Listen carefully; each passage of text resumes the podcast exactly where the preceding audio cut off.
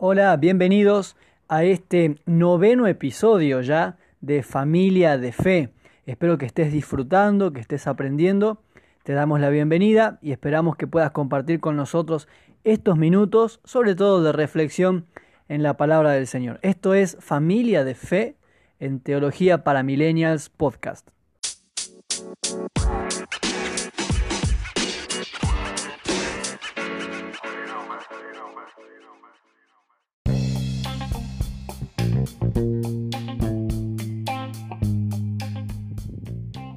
Bueno, el tiempo fue avanzando y las experiencias también se fueron sumando una detrás de otra.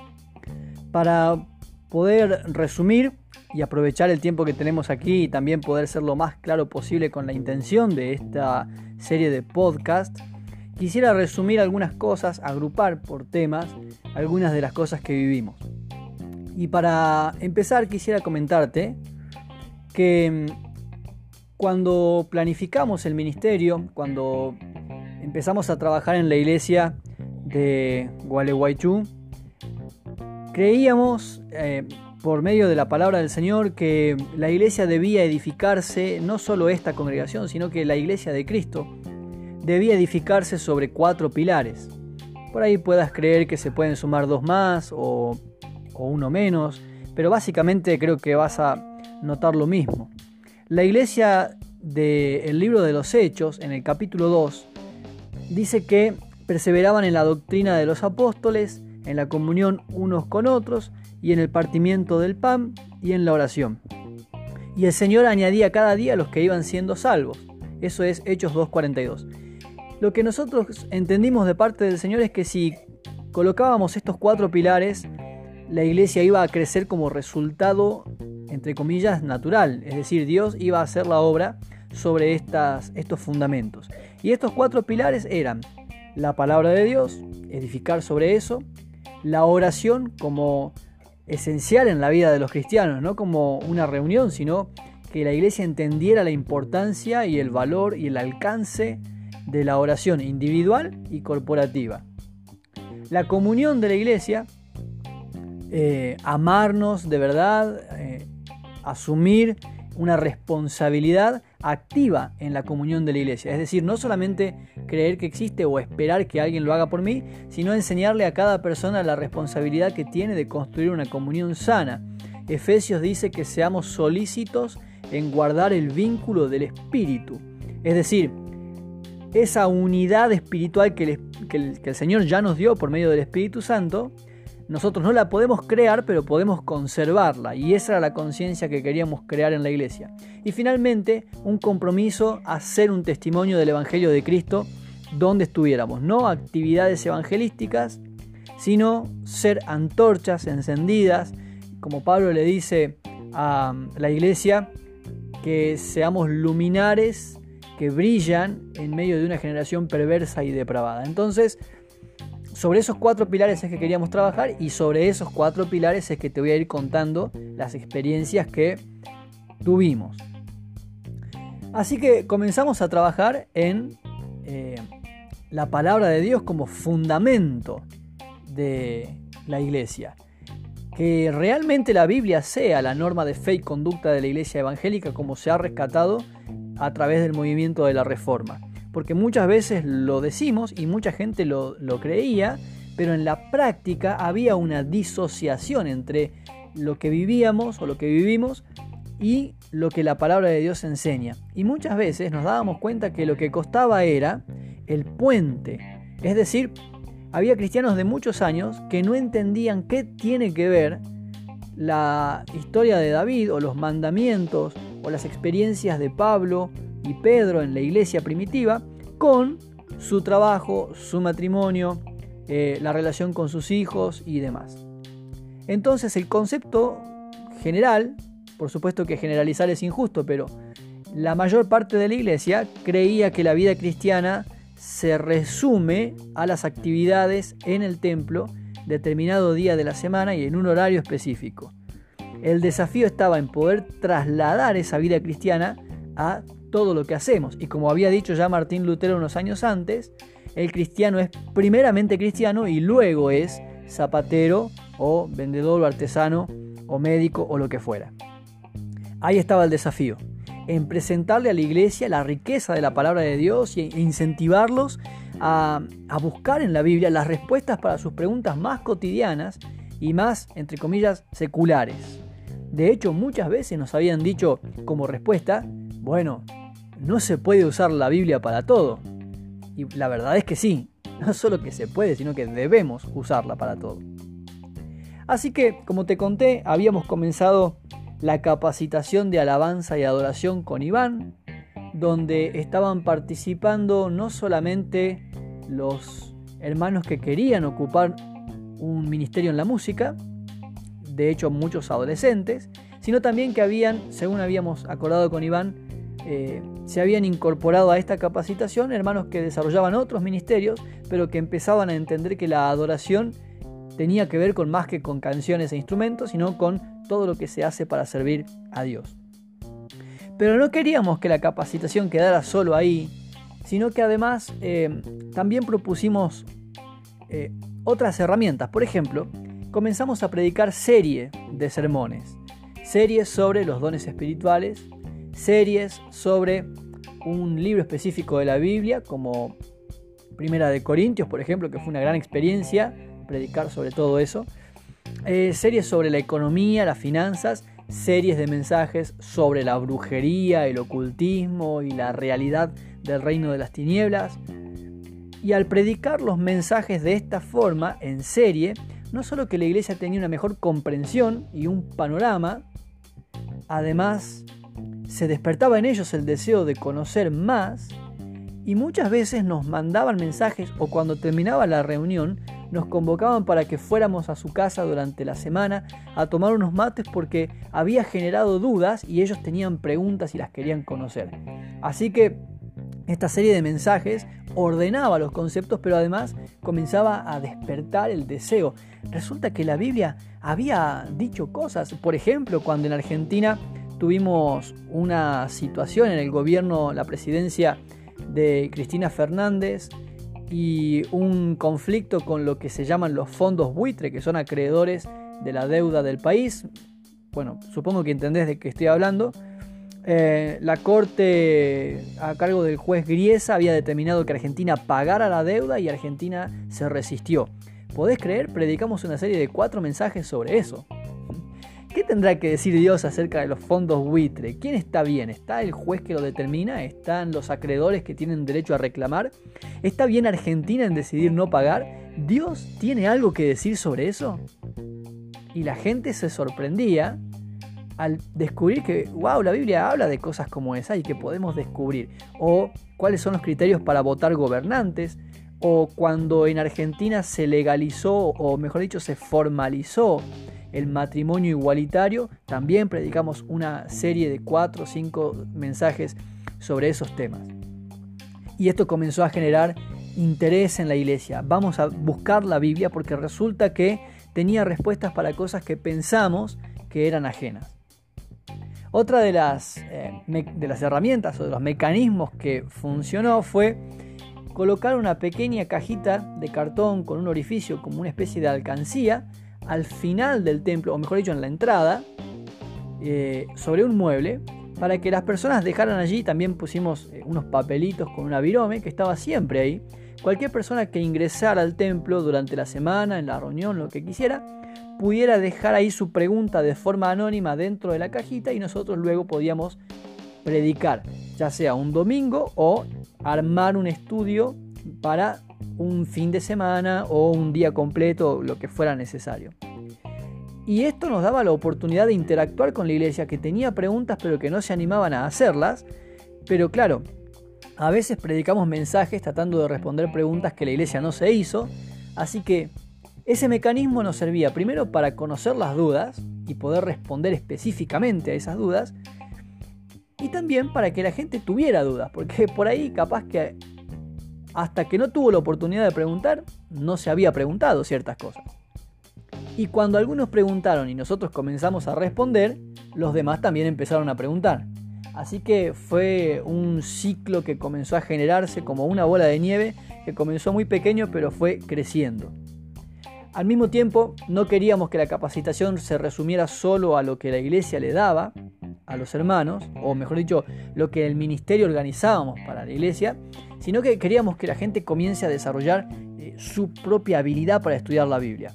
Así que los incentivábamos a través de las visitas también, pero una de las cosas que hicimos fue establecer como primer curso eh, un curso titulado Cómo estudiar la Biblia, que es hermenéutica, herramientas para la interpretación bíblica, que como yo en ese momento estaba estudiando, creo que era mi último año en el seminario, hablé con uno de los profesores que era de la ciudad y además hablé con el instituto para vincular todo esto y a través de nosotros el seminario pudo establecer una sede ahí en la iglesia y se dio esa materia, cómo estudiar la Biblia, para que los hermanos tuvieran herramientas, técnicas profundas, consistentes, para poder desarrollar ellos mismos su interpretación. Otra de las cosas que hicimos fue eh, también establecer un contacto con una librería cristiana que no había en la ciudad, así que les propusimos llevar los libros a la iglesia y armar stands allí. Bueno, ellos nos decían que podíamos también tener una ganancia de cada libro, pero la verdad es que nosotros no teníamos ese objetivo y de hecho renunciamos a la idea. Simplemente lo que queríamos era que la iglesia tuviera la oportunidad de leer, de comprar libros, de hacerse de una biblioteca, de generar el hábito de la lectura y de la investigación. Te estoy contando eh, cosas prácticas que hicimos durante esos años para generar el hambre por la palabra de Dios. Y aparte era mi oración por la iglesia todos los días. Señor, despertá en tu iglesia hambre por la palabra. Que realmente la deseen, como dice la primera carta del apóstol Pedro, como niños recién nacidos que desean la leche, que así tu iglesia desee la palabra. Y comenzamos a ver que eso empezó a generarse. La iglesia se despertó al estudio de la Biblia. Al mismo tiempo, lo que pudimos hacer como ministerio fue organizar un programa anual para la escuela bíblica. No para que las lecciones fueran interesantes y divertidas, sino para que pudiéramos coordinar que en todas las edades se tocaran los mismos temas y al mismo tiempo, en simultáneo. Entonces, por ejemplo, allí incluimos la educación sexual como parte del el programa de educación de escuela bíblica. Así que a los niños de 3 a 5 años se les daba educación sexual, por supuesto, eh, a cómo ellos podían aprenderlo, la higiene personal, el cuidado del cuerpo, la intimidad, y así en cada etapa, en cada edad, hasta los preadolescentes, tenían educación sexual. Familia, ministerio, dones, bullying, bueno, en fin, todos los temas que eran necesarios tratar con los chicos. Y durante el año trabajábamos esos temas. Entonces lo que podíamos hacer era tener un desarrollo, un, hilo conductor que pudiéramos trabajar ya también con las edades eh, más pequeñas. Y esto, a su vez, las exigía las maestras, porque hasta ese momento, y por supuesto que no está mal, pero ¿cuál era la forma de trabajo? Se compraba el libro de una organización o ministerio que validamos y que reconocemos y que además recomendamos. Se compraba el libro de lecciones que por lo general ya traía todas las lecciones armadas con la cartilla, em, con figuras, eh, los juegos. Estaba bueno, ayuda. Si recién te estás iniciando en el ministerio, está bueno tener una herramienta así porque te va a ayudar a organizarte y no vas a improvisar. Pero lo que queríamos era que las maestras también dieran un paso más porque ellas conocían a los niños y queríamos que se involucren activamente en planificar una escuela bíblica que sea para sus niños. El problema de incorporar materiales es que a veces está diseñado eh, de manera neutra, obviamente. Es decir, se diseña una lección, pero esa lección no está pensada para los chicos que tenés vos en la iglesia, con problemáticas específicas, con una familia que conoces, con situaciones muy particulares. Queríamos que las maestras comiencen a planificar la escuela bíblica de acuerdo a las necesidades de los niños, de sus niños, que los conozcan, que los visiten, que vayan a la casa, que vean cómo viven, con quién viven, cuáles son los problemas que realmente tienen, para que en la clase del sábado se les hable, se les enseñe acerca de ese tema puntualmente. Y por supuesto que esto las exigía a ellas a prepararse también y a capacitarse, a estudiar, a estar en los discipulados, en los cursos que dábamos, en los estudios bíblicos, a, leer, a comprar material. Y así lo hicieron. Comenzaron a invertir en libros para formarse. Eh, cuando había una capacitación o un seminario en alguna iglesia o en el mismo instituto donde estudiamos nosotros, una parte pagaban las maestras, otra parte la cubría la iglesia y iban y se capacitaban y comenzamos a ver el resultado en la vida práctica de la iglesia. La iglesia que crece en el conocimiento de la palabra es una iglesia que va a comenzar a desarrollar de manera natural sus dones, es una iglesia que va a predicar el Evangelio de forma natural, es una iglesia que va a demandar de sus pastores también un crecimiento, que no va a ser necesario discutir sobre ciertos asuntos porque alcanza madurez para entender qué cosas son importantes y vitales y qué cosas no y sobre las cuales no hace falta discutir. Y te voy a contar una experiencia como para terminar este episodio. Una de las preguntas que encontramos en esa famosa cajita era acerca de los anticonceptivos. ¿Se puede usar anticonceptivos? ¿Está bien? ¿Cuáles se pueden usar? Te voy a decir algo. Nos hicieron muchas preguntas relacionadas a la vida sexual, tanto los adolescentes como los matrimonios, pero eran preguntas éticas más que clínicas. Es decir, no tenían dudas acerca de la cuestión biológica o médica de la sexualidad, sino preguntas acerca de lo que está bien y lo que está mal, lo que Dios permite y lo que Dios no permite, de cuál es la práctica aprobada, incluso en el matrimonio, por Dios. Por ejemplo, una joven una vez nos preguntó qué podía hacer porque ella estaba casada hacía un par de años, tenía una nena muy pequeña y su esposo quería tener relaciones sexuales con ella aun cuando ella estaba indispuesta. Pero ella quería saber cómo lo ve Dios, porque había leído en el Antiguo Testamento que algo de eso hablaba y ahora en la dispensación de la gracia. ¿Eso sigue siendo igual? ¿Qué tiene que hacer ella? Porque no quiere tampoco fallarle a su esposo. Bueno, esas preguntas tenían. Y otras. Y una de las preguntas era acerca de los anticonceptivos. Así que investigamos, planificamos, armamos una capacitación sobre anticonceptivos. Hicimos una cartilla, la imprimimos e invitamos a los matrimonios y a las parejas de novios que estaban por casarse a que participen. Un sábado a la tarde podían traer su mate, podían traer algo para comer, para que el ambiente fuera relajado, porque sabíamos que era un tema que no se hablaba hasta ese momento y que probablemente generara algo de incomodidad.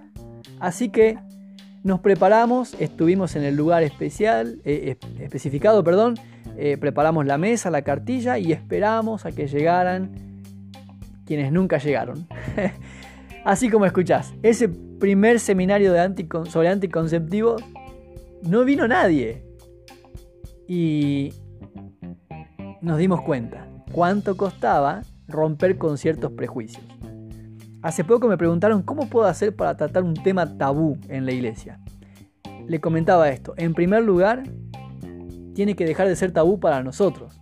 Porque si yo tengo prejuicios sobre un tema, entonces o no lo voy a tratar o cuando lo haga voy a transmitir esos prejuicios a quienes me escuchan. Así que insistimos y les dijimos el mes que viene vamos a volver a hacer el seminario sobre métodos anticonceptivos porque ustedes preguntaron y los esperamos acá. Y los alentamos, fuimos a hacer visitas eh, y les enseñamos y les dijimos que estén, que va a ser bueno enriquecernos. Y entonces llegó la segunda oportunidad. Otra vez, seminario sobre métodos anticonceptivos. Esta vez vinieron, pero vinieron solo las mujeres. Increíble, ningún hombre. Así que igual, más o menos algo pudimos hablar, pero la idea era que estuviera el matrimonio o la pareja. En los siguientes días, al día siguiente en la reunión y cuando fuimos a hacer visitas, les pregunté a los hombres por qué no habían estado. Y me decían que no era sobre anticonceptivos. Sí. Ay, bueno, y por eso la mandé a mi esposa. Bueno, ahí está. Ahí te das cuenta de cuál era la idea. Así que una tercera vez volvimos, dejamos pasar un tiempo para no ser tan insistentes y volvimos a establecer una fecha para brindar el seminario sobre métodos anticonceptivos. Y esta vez sí vinieron los matrimonios, pero estaban muy incómodos. Miraban para el piso, miraban para el costado, se ponían colorados, les temblaba la pierna, cebaban mate como para entretenerse con algo. Estaban muy nerviosos y muy incómodos, pero era necesario que se tratara. Y las primeras veces fue, fue así, pero luego la iglesia se empezó a acostumbrar que podían preguntar sobre cualquier cosa y que le íbamos a tratar el tema con respeto y con una mirada espiritual. Gaby por su parte hacía Noche de Chicas, donde se juntaban eh, todas las adolescentes y preadolescentes, se quedaban a dormir y Gaby eh, respondía a las preguntas que ellas tuvieran y tenían cada pregunta. Una vez su mamá le dijo, mi hija va a ir, pero en realidad yo no creo que ella todavía tenga preguntas sobre la sexualidad. Luego Gabriela me contaba, ¿sabés las preguntas que tenía? Ni la madre hacía las preguntas que tenía ella probablemente pase también en tu iglesia. Pero sabes lo que estoy intentando compartir con vos es que aprendimos que había que fomentar en la congregación el deseo de estudiar la Biblia. Que había que fomentar en la iglesia el interés por la palabra. Y como te dije al principio, que hicieran el vínculo, el traspaso entre lo que la Biblia dice y sus vidas, porque ellos hasta ese momento no habían comprendido y todavía lo seguimos viendo, que hay cristianos que no comprenden del todo qué tiene que ver la Biblia con sus vidas particulares y cotidianas.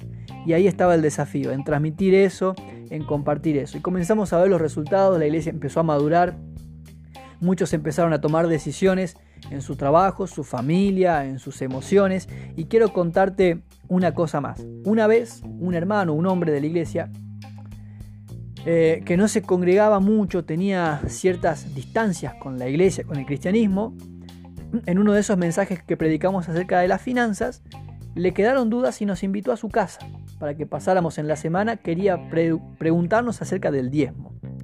Estábamos muy nerviosos porque él era una persona muy seria, muy distante, no sabíamos con qué nos podía llegar a salir.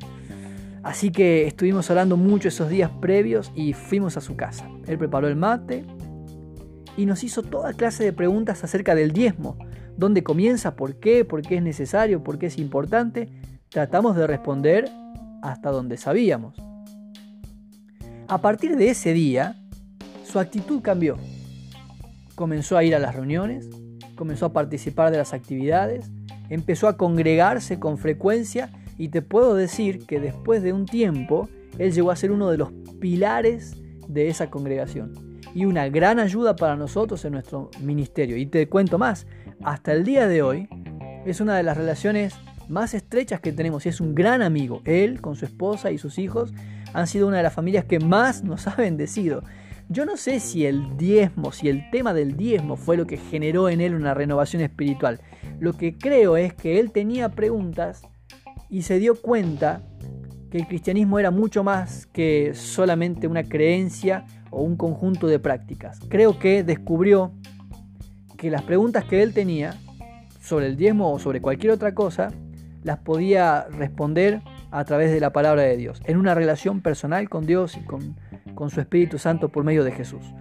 Así que ese primer pilar fue toda una experiencia. Estoy tratando de resumir para vos siete años de trabajo, pero fue una gran, gran experiencia. Y vimos que verdaderamente poner la palabra de Dios como fundamento es necesario, es importante, es valioso y trae resultados. La iglesia maduró, la iglesia se santificó, hay, cosas, hay pecados que comenzaron a salir a la luz pero que la iglesia empezó a dejar. Vimos un evangelismo natural que comenzaba a generarse desde un corazón que entendía el Evangelio. En fin, muchas cosas preciosas que comenzaron a pasar en la congregación a partir de esto que, que te estoy compartiendo. Espero que lo que estás escuchando sea de bendición, que sea de utilidad, que te guste. Si es así, hacénoslo saber, dejanos tu comentario en las redes sociales. Podés encontrarme Lucas Torres o Teología para Millennials en Instagram y Facebook. Si no, escribime el correo como ya te lo dije en los episodios anteriores. Te espero en el próximo episodio. Esto es Teología para Millennials Podcast.